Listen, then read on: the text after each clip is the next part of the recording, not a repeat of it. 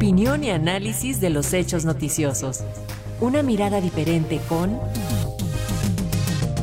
Nuria González. En España, las políticas de igualdad sustantiva entre mujeres y hombres dividen las opiniones. Esta semana se dio a conocer un estudio del Centro de Investigaciones Sociológicas José Félix Tesanos, donde se destaca que poco más de cuatro de cada diez hombres consultados consideran que se ha llegado tan lejos en la promoción feminista de la igualdad que ahora se está discriminando a los hombres. Lo mismo opinan tres de cada diez mujeres consultadas. Sin embargo, pues hay que dar algunos datos. También se ha corroborado que las mujeres dedican el doble de tiempo exactamente, 6.7 horas de las 24 horas de cualquier día laborable, al cuidado de las y los hijos, mientras que los hombres dedican 3.7 horas de labores de crianza. Y ya tenemos en la plataforma digital a Nuria González, abogada feminista y titular de la Escola, que nos va a platicar de estas políticas de igualdad y el enojo entre algunos hombres. A ver, platícanos, que lo mismo ocurre aquí en México, ¿eh? Claro, ¿cómo no? ¿Cómo no? Los señores ofendiditos.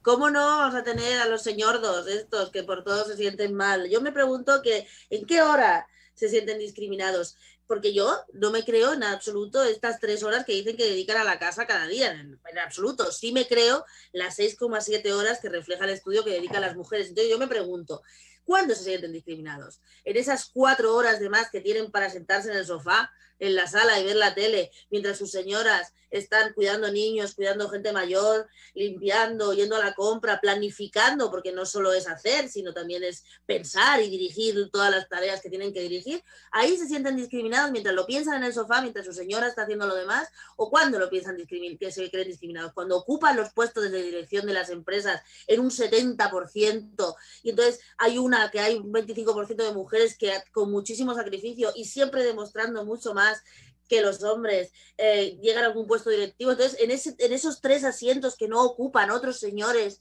eh, se sienten discriminados mientras entre ellos se fuman dos puros, se van de copas y cierran grandes negocios en los burdeles, que es lo que suele pasar. Ahí se sienten discriminados. ¿O cuándo se sienten discriminados? Cuando cobran un 30% más que las mujeres, porque son las mujeres las que tienen que reducir sus jornadas y las que tienen que abocarse al cuidado de las de los niños cuando tienen niños, porque la maternidad sigue siendo la, el, el, el, parteaguas de la vida laboral de las mujeres, porque si quieres ser madre no vas a tener una carrera exitosa y si quieres tener una carrera exitosa, obviamente no vas a poder ser madre cuando biológicamente tu cuerpo te lo pide o tú quieres hacerlo. ¿En cuáles de esas eh, situaciones, me pregunto yo, que se sienten discriminados este 44% de los hombres, ¿no? O cuando nos matan cuando nos matan se sienten discriminados.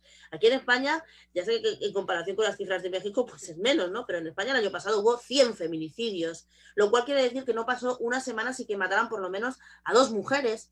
En el calendario, el otro día unas compañeras hicieron, marcaron un calendario en rojo con todos los días en los que habían asesinado a alguna mujer y era una visión totalmente horrorosa. No mataron a ningún hombre, ninguna mujer, no, no, no. O sea, ¿en qué momento se sienten discriminados, no? Hay quien dice que mm, en este estudio a mí me parece un consuelo bastante estúpido, ¿no? Pero bueno, en este estudio, si lo hubiéramos preguntado hace 30 años, pues en lugar del 44% de los hombres que se sienten amenazados porque a las mujeres se nos trate como personas, eh, a lo mejor hubiera sido un 70%. Pero bueno, claro, es que, o sea, cualquier persona, cualquier hombre que hoy se sienta amenazado porque sus, sus iguales, las mujeres, sean tratadas como personas eh, con iguales derechos, que no los tienen, que no los tenemos, eh, y, se, sientan discriminados porque las mujeres hayan dejado de ser o pretendamos dejar de ser una propiedad, una cuidadora, una madre o algo que utilizar, pues la verdad es que es muy grave, ¿no?